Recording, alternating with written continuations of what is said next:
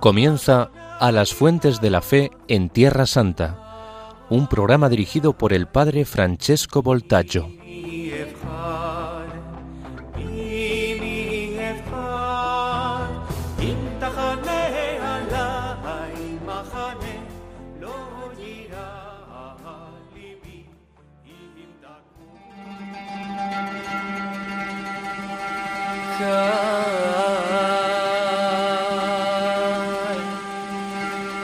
your more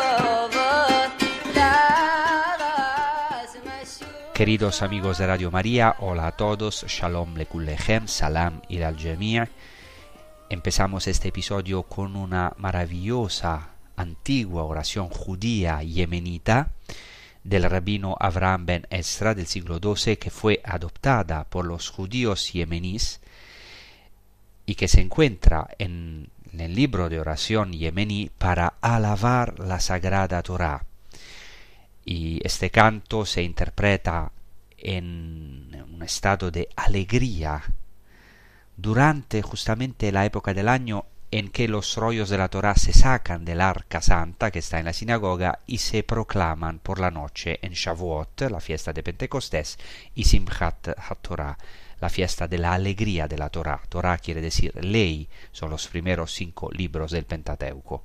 Y en algunas congregaciones los rollos de la Torah salen a la calle y el baile alrededor de los rollos de la Torah puede prolongarse hasta bien entrada la noche. Las dos primeras estrofas de este canto eh, alaban a la Torah y hoy me gustaría tratar, me gustaría tratar justamente el sermón de la montaña, que es el corazón de todo el Evangelio, en el cual Jesús el Mesías da la definitiva interpretación de la Torah, de la ley. El Sermón de la Montaña abarca tres capítulos del Evangelio de Mateo, se encuentra también en Lucas en el capítulo sexto, y hoy tenemos una oportunidad estupenda para profundizar un poco más en este sermón, para ir a las fuentes de este sermón de la montaña. Yo tengo la gracia y el privilegio de conducir este episodio desde el monte de las bienaventuranzas. Ahora, en este momento estoy aquí, por lo tanto, en el lugar donde se proclamó este maravilloso discurso que presenta el retrato del hombre nuevo, que es Jesucristo mismo, que es una promesa maravillosa de felicidad para todos nosotros. Entonces esto nos da la oportunidad de ir precisamente a las fuentes de nuestra fe, a los santos lugares donde el Hijo de Dios puso su pie y fue capaz de proclamar y luego realizar, encarnar el hombre nuevo a través de su vida, luego de su pasión, muerte y resurrección, y fue capaz de dárnoslo gratuitamente, de darnos esta naturaleza divina que se describe precisamente en el Sermón de la Montaña y en primer lugar en el comienzo del Sermón de la Montaña, que son las bienaventuradas. Así pues, en esta transmisión haremos exégesis, no de todo el Sermón de la Montaña, como he dicho, sino al menos de una parte.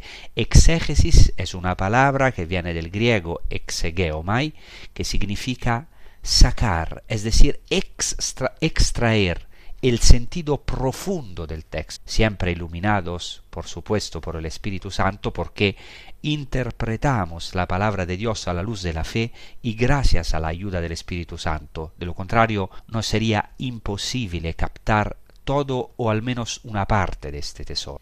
Como bien dice Orígenes, este gran escritor eclesiástico, la escritura es todo un tesoro por descubrir, por desvelar. San Jerónimo, gran padre de la iglesia, dice que la, la palabra de Dios es como una nuez, y dice que quien quiera eh, gustar, probar una nuez debe romper la cáscara, es decir, ir a lo más profundo. Y según el, el prólogo del Evangelio de Juan, Jesús es el que hizo la exégesis del Padre. En este versículo se dice, a Dios nadie lo ha visto jamás, pero el Hijo unigénito, que es Dios, que está en el seno del Padre, es Él quien lo ha revelado. En realidad aquí mismo se usa el verbo exegeomai, exactamente, es decir, el Hijo que está en el seno del Padre lo ha revelado, también se podría traducir no solamente lo ha revelado, sino Él es el quien ha hecho la exégesis del Padre, es decir, quien ha mostrado la naturaleza íntima de Dios. Jesucristo nos ha mostrado la profundidad, toda la profundidad de la naturaleza divina, y así de modo semejante la exégesis, es decir, la interpretación de la palabra de Dios, quiere decir sacar del texto su sentido oculto, escondido, profundo, y conocer así al logos, a la palabra, precisamente a través de esta labor de interpretación. La palabra, el logos, que es Jesucristo mismo, el Verbo. Por eso dicen los padres de la Iglesia que la ignorancia de las Escrituras es ignorancia de Cristo. Como ya he dicho, esta interpretación no puede hacerse poniendo entre paréntesis la fe, como desgraciadamente quisieran algunos exégetas modernos. La Sagrada Escritura es un libro nacido de la fe, recibido por la fe de un pueblo, que tiene por objeto la fe y por tanto no puede interpretarse sin la fe. Además, la palabra de Dios, la escritura, al ser un libro fruto de la tradición del pueblo de Dios, que se ha desarrollado precisamente en esta tradición del pueblo de Dios, no puede ser interpretada fuera de la tradición oral judía y de la tradición de los padres. Por lo que en esta transmisión buscamos ir a las fuentes de la tradición oral también, a las fuentes precisamente de la escritura que se encuentran en las tradiciones orales, en los textos antiguos y por tanto también en los lugares santos. Además, nunca debemos olvidar que la Sagrada Escritura no fue redactada primariamente para ser estudiada en un escritorio por una sola persona, o para ser meditada por una sola persona. Luego, por supuesto, la meditación individual de la escritura es muy importante, o la scrutatio, incluso el escrutinio de la escritura. Pero en primer lugar, la escritura fue dada por Dios a la humanidad para ser proclamada en la liturgia y vivida, encarnada en una comunidad y por lo tanto no puede ser interpretada aparte de la liturgia, de la tradición, de una comunidad viva, es decir, la Iglesia. Dicho esto, después de esta pequeña introducción sobre la exégesis, me gustaría proclamar el texto del comienzo del Sermón de la Montaña y las Bienaventuranzas, que son precisamente esta hermosa, maravillosa puerta de entrada a los Evangelios. Voy a hacer una traducción literal porque a lo mejor podemos estar un poquito acostumbrados al texto, entonces voy a traducirlo directamente del griego para que podamos saborear o al menos notar algunos elementos o acentos nuevos que justamente en traducciones menos literales de la escritura no se notan. Así que permítanme comenzar a traducir del griego. Estamos en el capítulo 5 al versículo 1 y siguientes del Evangelio de Mateo.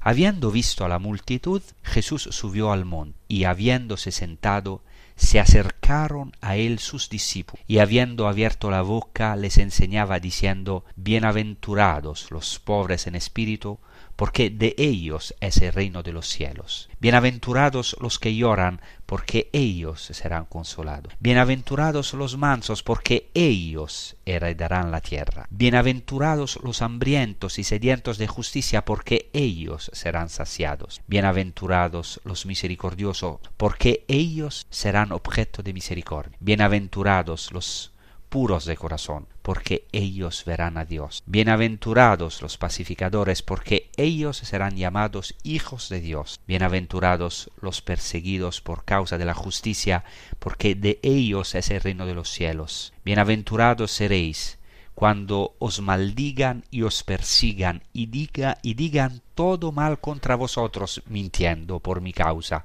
Alegraos y regocijaos, porque vuestra recompensa es grande en los cielos, porque así persiguieron a los profetas que os precedieron. Ya habrán notado algunas cosas, por ejemplo, de la traducción que hemos hecho, habrán notado que en el versículo 1 se usa tres veces la palabra él, es decir, se podría traducir así muy literalmente. Luego, por supuesto, en nuestras Biblias modernas no se puede traducir así literalmente, pero es para que se entienda, se dice así, voy a, repetir esa traducción literal, habían visto, habiendo visto la multitud, subió al monte, y estando él sentado, los discípulos de él se acercaron a él, es decir, Cristo está ahora en el centro, él es el gran protagonista, Él está en el centro, porque Él mismo es el sermón de la montaña. Lo decimos desde el principio, no son solo palabras que Él pronuncia, sino que la palabra que Cristo pronuncia es Él mismo. La, la palabra de Dios es Dios mismo. Y podríamos decir que Jesús mismo es las bienaventuranzas. Él no solo proclama las bienaventuranzas, sino que encarna las bienaventuranzas. Él es el bienaventurado. Luego observamos cómo el texto insiste muchas veces en los pronombres personales, bienaventurados los pobres de espíritu, porque de ellos es el reino de los cielos, bienaventurados los que lloran, porque ellos serán consolados. Y luego al final hay un cambio al vosotros, mucho más personal, como veremos dentro de un momento. Esto es solo para hacer una introducción, para entrar en la poquito más en la profundidad del texto, para comprender lo importante que muchas veces o siempre es volver a la fuente del texto original. Ahora, después de haber proclamado el texto, haber hecho una pequeña introducción, vamos a meditar, a rezar sobre este Evangelio sobre este comienzo del Sermón de la Montaña con un maravilloso canto compuesto por Kiko Argüello ejecutado por Eugenio Fernández Herrera que se titula exactamente El Sermón de la Montaña. Alzando los ojos hacia sus discípulos, Jesús decía, Dichosos los pobres, porque vuestro es el reino de Dios. Dichosos los pobres, porque vuestro es el reino de Dios. Dichosos los que ahora tenéis hambre porque seréis saciados. Dichosos los que ahora tenéis hambre, porque seréis saciados. Dichosos los que lloráis ahora,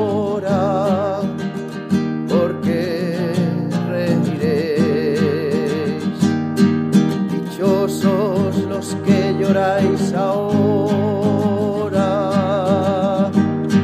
porque reiréis, dichosos seréis cuando os odien, os injurien a causa del Hijo del Hombre.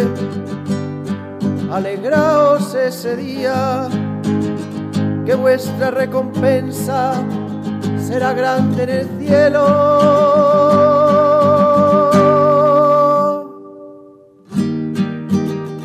Ay de vosotros los ricos, porque habéis recibido vuestro consuelo.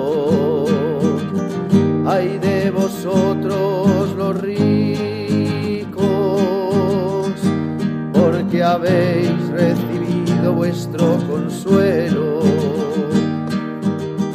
Hay de los que reís ahora, porque tendréis aflicción y llanto. Hay de los que reís ahora, porque tendréis aflicción y llanto. A vuestros enemigos, haced el bien a los que os odian. Amad a vuestros enemigos, haced el bien a los que os odian. Al que te hieren una mejilla, preséntale también la otra. Al que te hieren una mejilla, preséntale también la otra. Al que te quite el manto, no le niegues la túnica.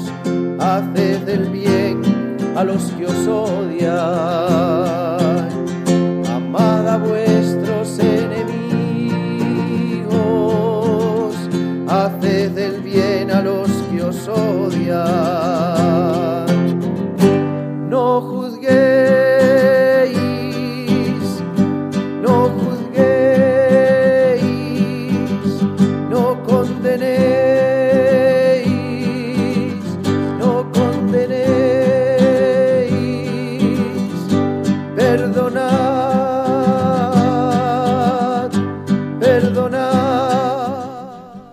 Con respecto a una introducción al Sermón de la Montaña, debemos decir inmediatamente que en el Sermón de la Montaña Jesucristo da la verdadera y definitiva interpretación de la Torah, o sea, de la ley. Por eso sube a la montaña donde, sa- saben muy bien, en la Torah, que significa la enseñanza, es decir, la ley, fue dada en el monte Sinaí, en un monte. En el Antiguo Testamento, ahora Jesucristo sube al monte y como él mismo dirá en el Sermón de la Montaña, no viene a abolir la Torah, la ley, sino a, a dar cum- cumplimiento. Es decir, Jesús da la interpretación verdadera y definitiva de la Torah. Y aquí hay una referencia a la Torah oral. Es decir, en la Torah oral, en la Torah judí, en la Torah oral judía, se esperaba que el Mesías diera la interpretación de la Torah, es decir, la definitiva interpretación de la Torah escrita y oral. Debemos entender una cosa, si vamos a las fuentes, a las fuentes de nuestra fe, por lo tanto al Antiguo Testamento y también a la tradición oral judía, debemos entender que, según la tradición judía, la Torah fue entregada en el, en el monte Sinaí a Moisés, pero cuidado, junto con la Torah escrita, con la ley escrita, fue entregada también la Torah oral, la ley oral, es decir, su interpretación. Eso es lo que dice la Mishnah, que es una recopilación de las tradiciones rabínicas redactada prácticamente al, al- al final del segundo siglo, en el tratado Pirkei Avot, Pirkei Avot quiere decir los dichos de los padres, eh, se dice exactamente esto, que a Moisés, Dios entregó en el monte Sinaí la Torah escrita y también su interpretación, la Torah oral. Ahora, la Torah escrita en hebreo se llama Torah Shebichtav, es decir, literalmente Torah que está en el escrito, en la escritura, la Torah escrita. Mientras que, atención, la Torah oral se llama en hebreo Torah Shebealpe, que quiere decir literalmente, eso es muy interesante, Torah que está en la boca. Recuerden este término boca lo hemos proclamado ahora, no sé si se han fijado justo al principio del Sermón de la Montaña, se dice que la boca de Jesucristo se abrió, que Él abrió su boca. He aquí que la Torah oral era llamada Torah que está en la boca, porque además de la Torah escrita era necesario que desde Moisés hasta Josué y luego a través de los hombres de la gran asamblea, los rabinos, etc., esta Torah fuese luego interpretada y dada, hecha carne por el maestro a los discípulos. Por eso Jesucristo es el cumplimiento también del verdadero rabino, es decir, del verdadero rabí, maestro. Por eso dice que enseñaba, hace esta misión de enseñanza. Aquí Jesús ahora, hemos oído, se sienta en el monte, o sea, enseña como en cátedra, como veremos. Es decir, Jesucristo es el nuevo Moisés, no como sustitución, sino como cumplimiento. Sube al monte, es el verdadero rabí, es el Mesías. En el Midrash del libro del Coelet, el Midrash es interpretación judía del libro de Coelet, del libro del Eclesiaste, hay una frase muy hermosa. En hebreo, la voy a decir en hebreo, Torah Adam lomet ba'olam hevel hi lifnet torato shel Mashiach. O sea, la Torah la ley que un hombre ha aprendido en este mundo no es nada, literalmente es un soplo, Hevel, es una vanidad, comparada la Torah del Mesías, es decir, el Mesías. En la tradición judía debía dar la interpretación definitiva de la Torah, que incluso se llama en las fuentes judías nueva Torah, no en el sentido claramente de que anule la Torah del Antiguo Testamento, es decir, la Torah que Dios dio en el monte Sinaí, eso sería absurdo, es la Torah, es la ley que Dios mismo dio, sino que el Mesías tiene que dar, según los judíos, una interpretación de ella tan profunda, tan totalmente cumplida que será como decir nueva. Cuidado que esto se encuentra en los textos. Tengo aquí en frente de mí varios textos, tanto antiguos como más recientes, en los que se dice esto, en los que los judíos siguen esperando esta Torah del Mesías, la llaman así, la Torah del Mesías, Torah Shel Mashiach en hebreo. Y así, por ejemplo, dicen los rabinos comentando el libro del profeta Isaías, que dice, Isaías 51.4, una Torah saldrá de mí, el Midrash comenta una nueva Torah saldrá de mí. Y los rabinos dicen así, en el futuro el santo bendito sea, es decir, Dios, producirá una nueva Torah que será revelada por el Mesías. Esto se encuentra también en un Midrash que se llama Yalkut Shimoni, Isaías 429, esta es la referencia exacta, para decir que realmente está en las fuentes judías, los rabinos dicen que en el futuro Dios mismo dará una nueva Torah que será revelada por el Mesías. Y los rabinos dicen, esto significa que la revelación de la sabiduría oculta de la Torah será tan extraordinaria que será considerada como una nueva Torah. Y los rabinos dicen de nuevo, esta nueva Torah, aquí voy a citar lo que dicen los rabinos hoy ortodoxos, en un libro que tengo aquí, que voy a traducir del italiano en, en castellano, espero, espero traducirlo bien, esta nueva Torah estará compuesta de dos partes. Una de los secretos más ocultos, es decir, la dimensión mística de la ley de la Torah o del Antiguo Testamento. Está oculta para nosotros, dicen los rabinos, pero cuando venga el Mesías será tan ampliamente revelada que la Torah misma será como una nueva Torah. Además piensen que también dicen los judíos que habrá nuevas interpretaciones y cambio en la halajá. ¿Qué es la halajá?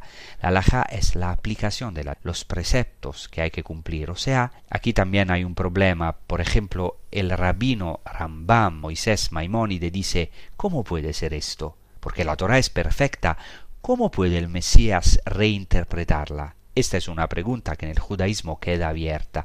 Y dicen los rabinos, y también este gran rabino Rambam, Moisés Maimónide, que mientras que Dios entregó la Torá en el monte Sinaí, la llamada nueva Torá será revelada por el Mesías. Esto se debe a que la entrega de la Torá fue un acontecimiento único y repetible, y desde entonces la Torá no está en el cielo, y cualquier revelación posterior, dicen de nuevo los rabinos, tendrá que venir a través de un ser humano, como precisamente el Mesías. Pues bien, para nosotros, claramente los cristianos, todo esto se ha cumplido obviamente en aquel a quien nosotros hemos reconocido como el Mesías, que es Jesucristo nuestro Señor, que no solo ha proclamado la Torá, sino que ha encarnado la nueva Torá, es decir, el cumplimiento pleno de la Torá, de la ley, como dice Jesucristo mismo, quito después en el mismo sermón de la montaña, Mateo 5, 17, no penséis que he venido a abolir la ley, la ley quiere decir la Torá o los profetas. No he venido a abolir, sino a cumplir. Bien, esto es fundamental decirlo como introducción. Así que Jesucristo reinterpreta la Torá con la misma autoridad de su origen, es decir, con la misma autoridad de Dios, porque hemos reconocido en él al Hijo de Dios, hombre y Dios, al Mesías esperado por Israel y por nosotros, los paganos, por todas las naciones, y como Jesucristo cumple la Torá o la reinterpreta. Podríamos decir que cada precepto de la Torá, de la ley, cada hecho, cada letra de la Torá está ahora escrita en el corazón, está radicalizada, podríamos decir, está interiorizada, escrita en el corazón. Además, cada letra de la Torá o del Antiguo Testamento se remonta a un único principio, el amor, esto es lo que dice San Pablo en las cartas a los Galatas 6.2, llama la ley, eh, o sea, habla de la ley de Cristo, es decir, la Torah del Mesías precisamente. Aquí, ojo, el Sermón de la Montaña no es un programa ético impracticable, es decir, algo que no podemos realizar. Todo lo contrario. Por ejemplo, el Papa Francisco dice que el Sermón de la Montaña, las bienaventuranzas, son la ley de los libres la ley de la libertad y las bienaventuranzas en particular son una gran puerta de entrada directa al sermón de la montaña, que es el, como ya he dicho, el corazón del Evangelio. Es el primer discurso del Evangelio de Mateo de los cinco discursos. Algunos dicen que hay cinco discursos en el Evangelio de Mateo porque son cinco los libros de la Torah precisamente. Y aquí el Sermón de la Montaña es el primer discurso, la primer catequesis de Jesucristo, no solo cuidado en sentido cronológico, sino primo como discurso programático, es decir, todo el itinerario cristiano está contenido in nuce aquí. La felicidad, como hemos dicho, el cumplimiento de la Torá, la voluntad de Dios en el corazón del hombre, el amor al enemigo, que es el verdadero corazón de todo el Evangelio, como veremos más adelante, la revelación del Padre que está en los cielos y mucho más está con este sermón. Jesús comienza su predicación precisamente en el monte y esto este es un elemento característico del Evangelio de Mateos, que es como una maravillosa inclusión con el final del Evangelio. Es decir, al principio del Evangelio de Mateo Jesús comienza su primer discurso subiendo al monte y al final la última escena del Evangelio es Jesucristo resucitado, que da, para así decirlo, una cita a sus discípulos en el monte que él mismo había fijado. Dice al final del Evangelio de Mateo, los once discípulos fueron a Galilea al monte que él mismo había fijado. Aquí y esta aparición de Jesucristo resucitado, eh, la tenemos al final, es como una cita que da Jesucristo, algunos dicen que el verbo griego se puede traducir también que mm, los once discípulos fueron a Galilea al monte en donde Jesucristo había dado sus indicaciones, o sea, el mismo monte del, del ser, donde proclama el sermón de la montaña, o sea, el monte de las bienaventuranzas. Así que todo el Evangelio de Mateo está entre estos dos montes, qué maravilla, que probablemente son el mismo monte. Porque varios estudiosos han dicho que esta aparición de Jesucristo resucitado se refiere al primer discurso, al primer monte, al monte que Jesús había indicado que era el monte de las bienaventuranzas. Por lo tanto, muy probablemente Jesucristo aparece resucitado en el mismo monte de las bienaventuranzas, allá donde al comienzo proclama el hombre nuevo, allá al final del Evangelio, el hombre nuevo, Cristo, el nuevo Adán, aparece resucitado. Entonces Jesucristo comienza estos cinco discursos suyos en el Evangelio de Mateo con una maravillosa proclamación de felicidad. Bienaventurados quiere decir felices. Y todo el sermón de la montaña, no nos cansaremos nunca de subrayarlo, es este retrato del hombre nuevo, del hombre feliz, es el retrato de Cristo y del cristiano, del hombre que ha recibido la naturaleza divina, entonces ya tiene el paraíso en su interior, ya es el hombre feliz. Ahora, para meditar esta, todo esto, vamos a escuchar un canto que se llama precisamente Bienaventurados. Gracias.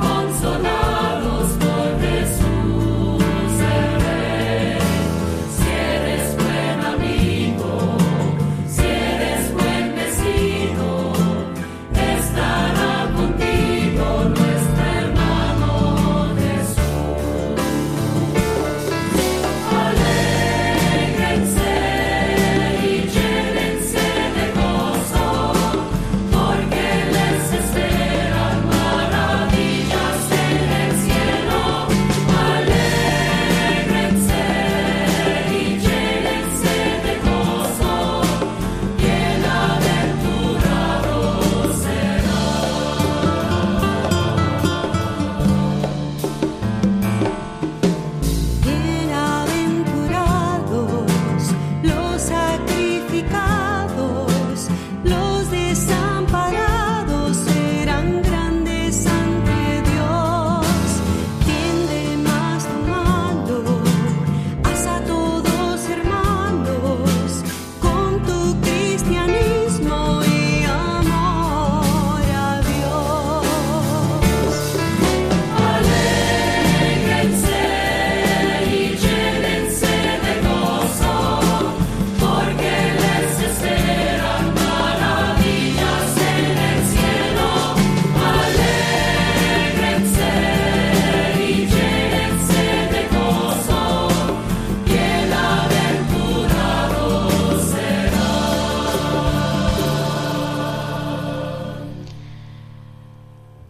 Pues bien, queridos amigos, ahora subamos junto con Jesucristo, con estas multitudes y, con los discípulos, claramente en el Espíritu, a este monte de las bienaventuranzas.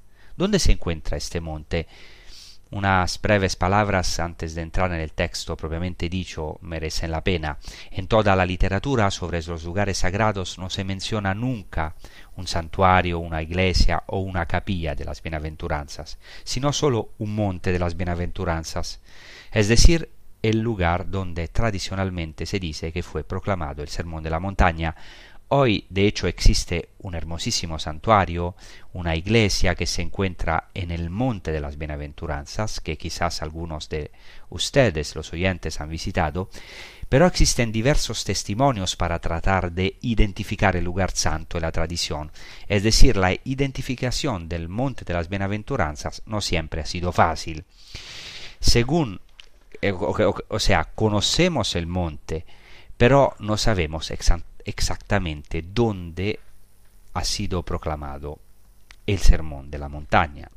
Según las diversas tradiciones, las laderas del monte de la bienaventuranza se encuentran por encima de Tabra, eh, donde hay una colina que se llama en griego Eremos, el lugar desierto, solitario, ya hemos hablado de ello, donde Jesús fue a orar, se iba a orar. Según algunas tradiciones, el monte de las bienaventuranzas es una llanura elevada por encima de una cueva que hoy se puede visitar, llamada en árabe Magaret Ayub, es decir, cueva de Job. No voy a explicar por qué ahora, que es propiedad de los franciscanos. Y por encima de ella hay un lugar sagrado que los padres benedictinos tienen permiso tácito para mantener, que también se llama Eremos. Es una colina maravillosa muy cerca del lago, enfrente del lago, muy cerca de Tabra, que es el lugar donde la multiplicación de los panes, peces y también del eh, primado de Pedro.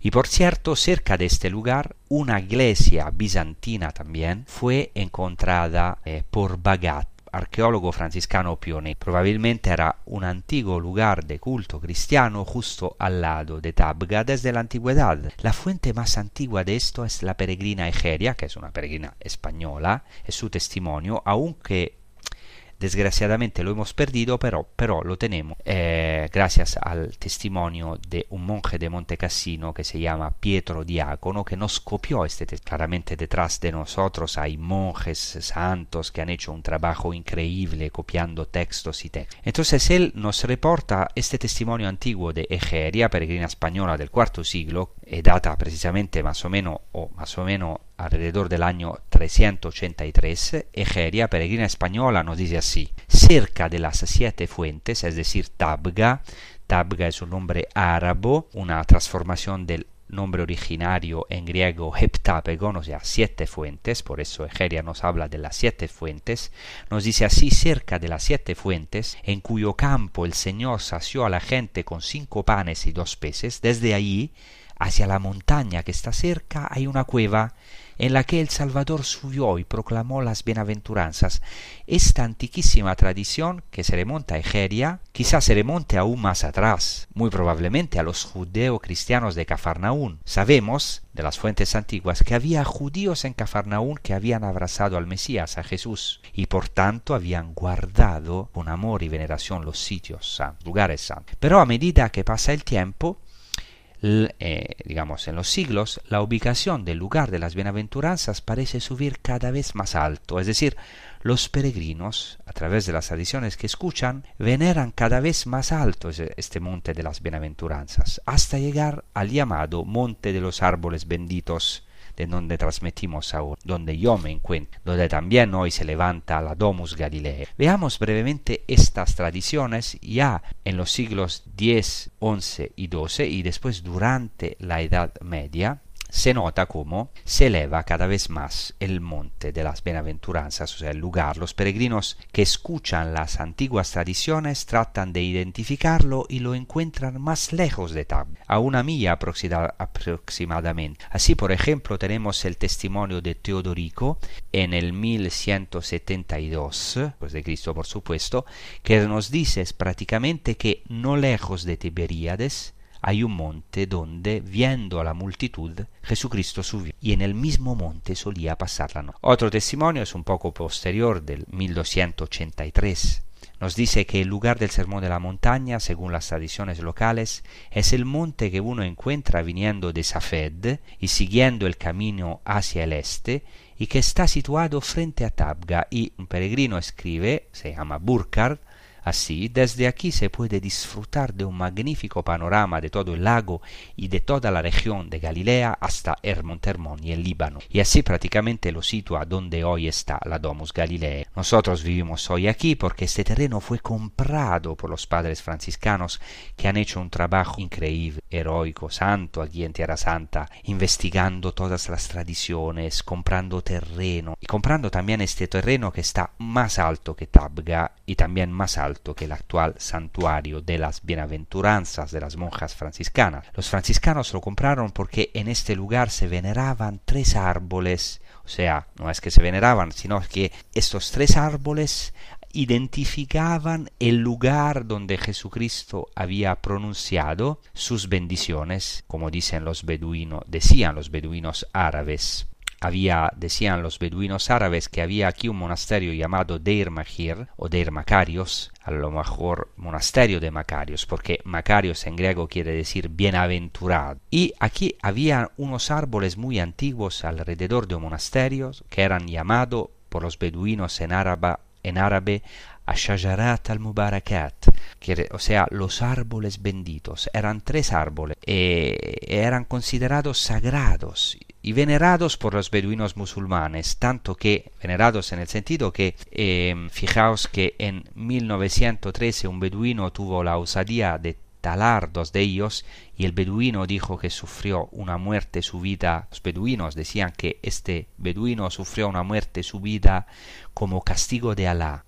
porque los beduinos musulmanes decían que este lugar estaba bendecido por el profeta Isa, en árabe Isa quiere decir Jesús, y por eso precisamente los franciscanos adquirieron este lugar santo, ya que algunos lugares santos fueron encontrados con la ayuda de las tradiciones orales beduinas que se transmiten las tradiciones de boca en boca oralmente. Sea como sea, me gustaría concluir este breve excursus también para entrar de lleno en los santos lugares, diciendo que hoy en día la mayoría de los estudiosos identifican el monte de las bienaventuranzas con el monte frente a Tabga, sin poder localizar exactamente el lugar. Sabemos que las tradiciones más antiguas sitúan este lugar del sermón, sitúan el sermón de la montaña en un lugar más cerca del lago y luego los peregrinos gracias a las tradiciones orales, lo situaron cada vez más alto. Pero no cabe duda de que hoy en día este es el monte de las Bienaventuranzas. Y esto es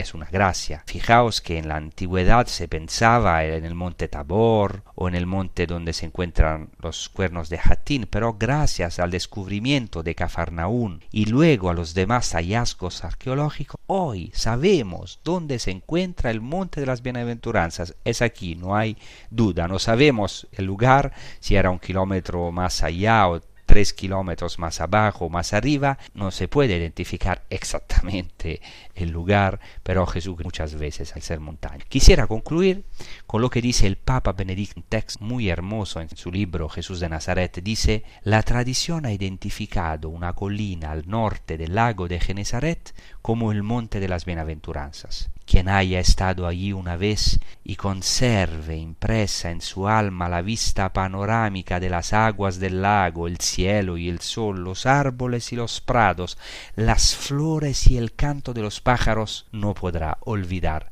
la maravillosa atmósfera de paz, de belleza de la creación que encontró en una tierra desgraciadamente tan atormentada. Es cierto, no se puede nunca olvidar la belleza del monte de las bienaventuranzas y la maravillosa vista del lago de Galilea. Hemos dedicado todo un episodio precisamente, todo un episodio precisamente a la belleza de Galilea y del lago de Galilea, también según la tradición judía y según las fuentes antiguas, y por eso no me voy a repetir, pero Jesucristo, que es la belleza encarnada, eligió, no por casualidad, no por casualidad, este escenario.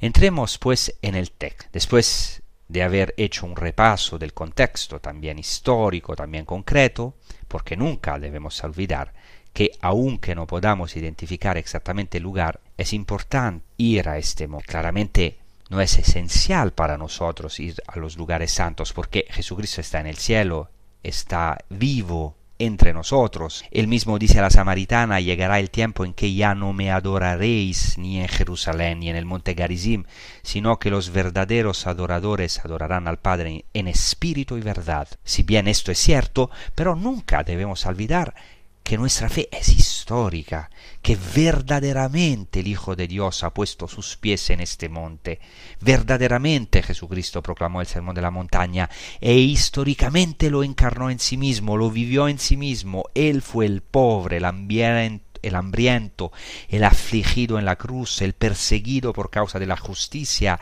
el insultado, Él fue el bienaventurado, el hombre feliz. Él encarnó las bienaventuranzas en sí mismo y nos las entregó. Él bajó, descendió a la tierra, a nosotros, para que nosotros mismos hoy, teniendo un contacto concreto histórico con Él, aunque en el misterio, podamos experimentar y recibir la misma gracia, la naturaleza divina, la bienaventuranza, la felicidad, el reino de los cielos, como veremos. Dicho esto, entremos en el texto, repito el primer versículo, estamos en el Evangelio de Mateo, al capítulo quinto, versículo 1. Vista la muchedumbre, subió Jesús al monte y, habiéndose sentado, se acercaron a él sus discípulos. Lo primero que hace Jesucristo es ver a las multitudes. Hemos traducido, habiendo visto a las multitudes, a las multitudes subió a la montaña. Es decir, cuando hubo visto a las multitudes, subió a la montaña, pero en griego también se podría traducir por qué había visto a las multitudes Jesús subió a la montaña. Es decir, Jesucristo al ver a las multitudes siente amor por ellos. De hecho, siempre en el Evangelio de Mateo Jesús tiene una mirada especial y un amor notable hacia las multitudes, las muchedumbres.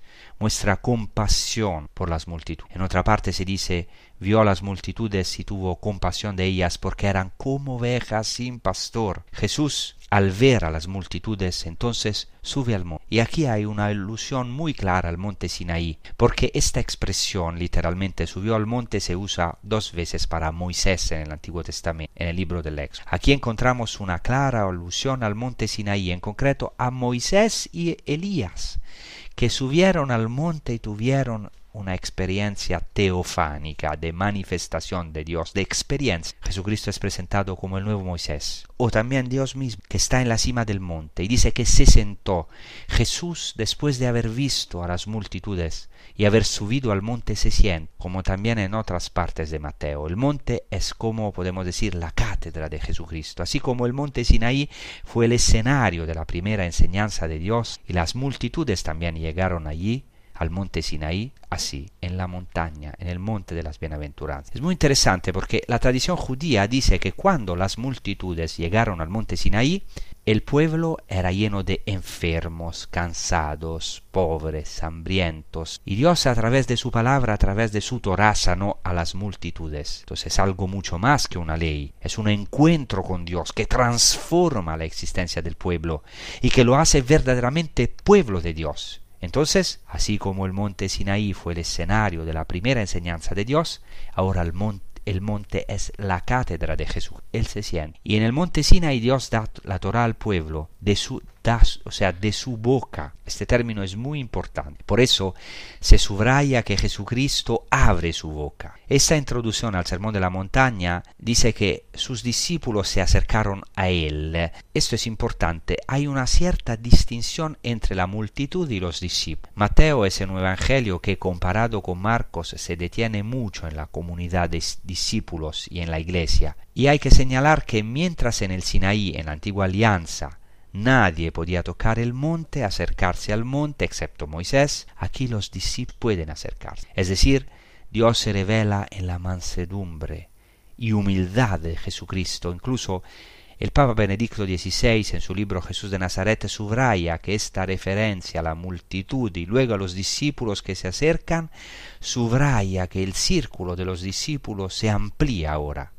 Cualquiera puede escuchar la palabra de Dios y se la acepta puede convertirse verdaderamente en discípulo de Jesucristo. ¡Qué maravilla!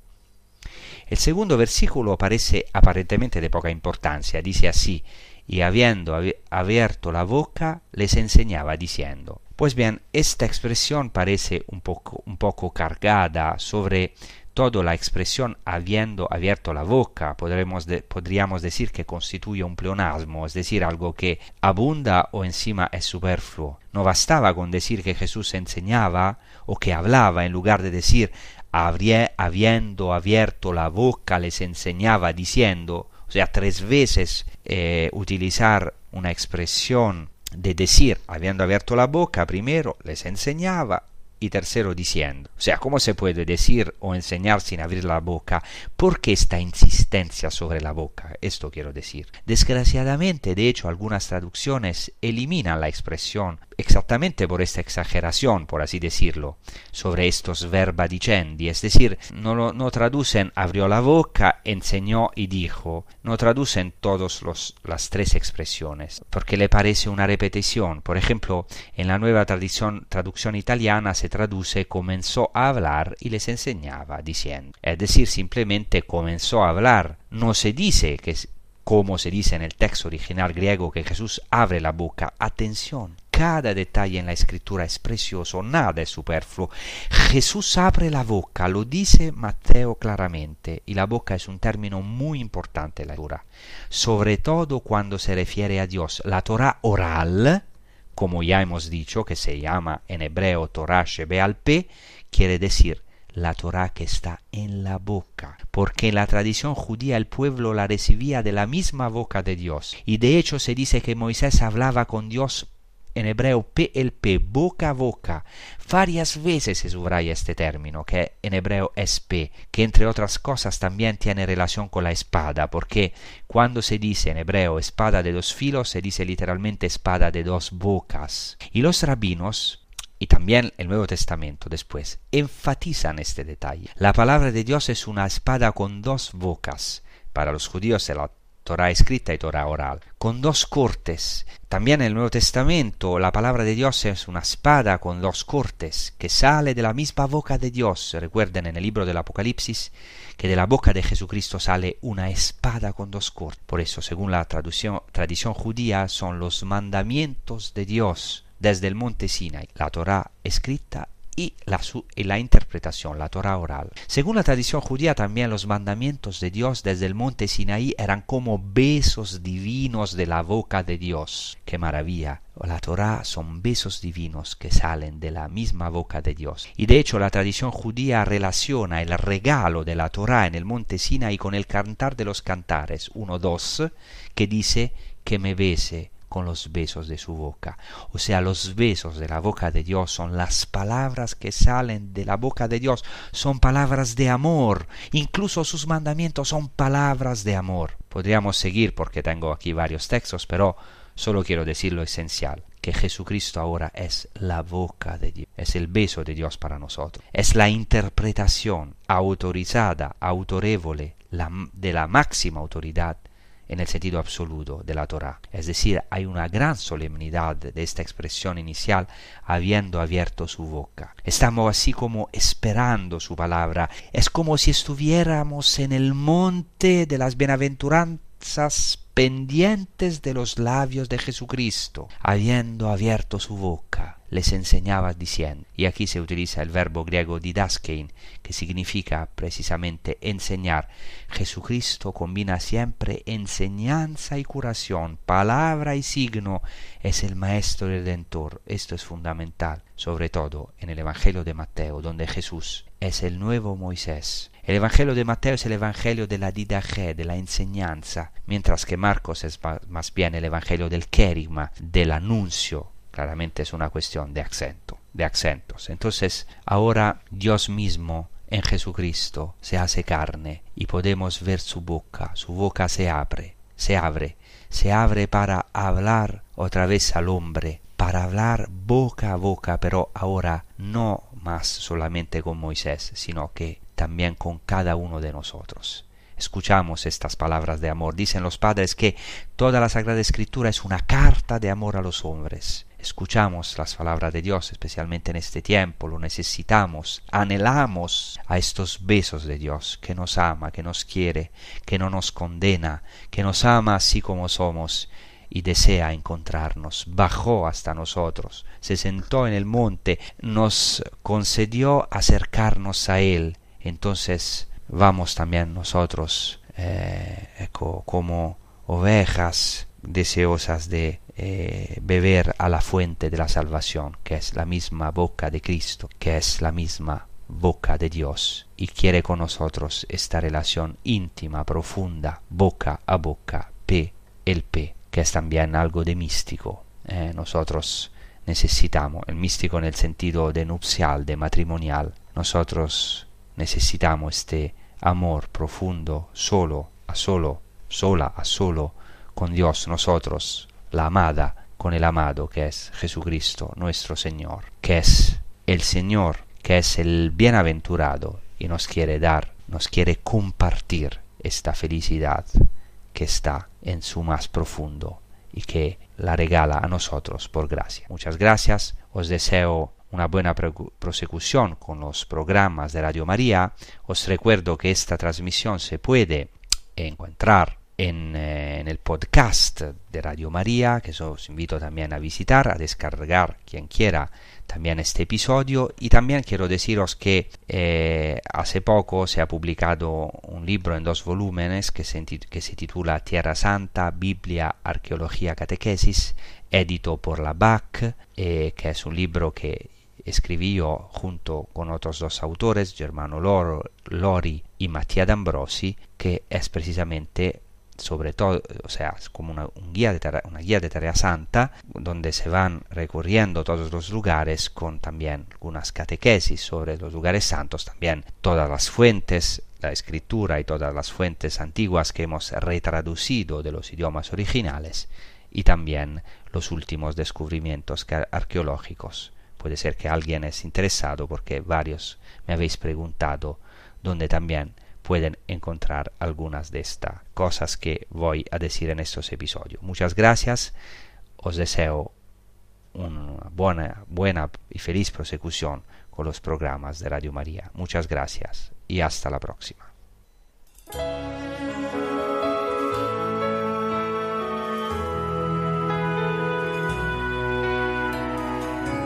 Levanto mis ojos a los montes, ¿quién me ayudará? La ayuda me viene del Señor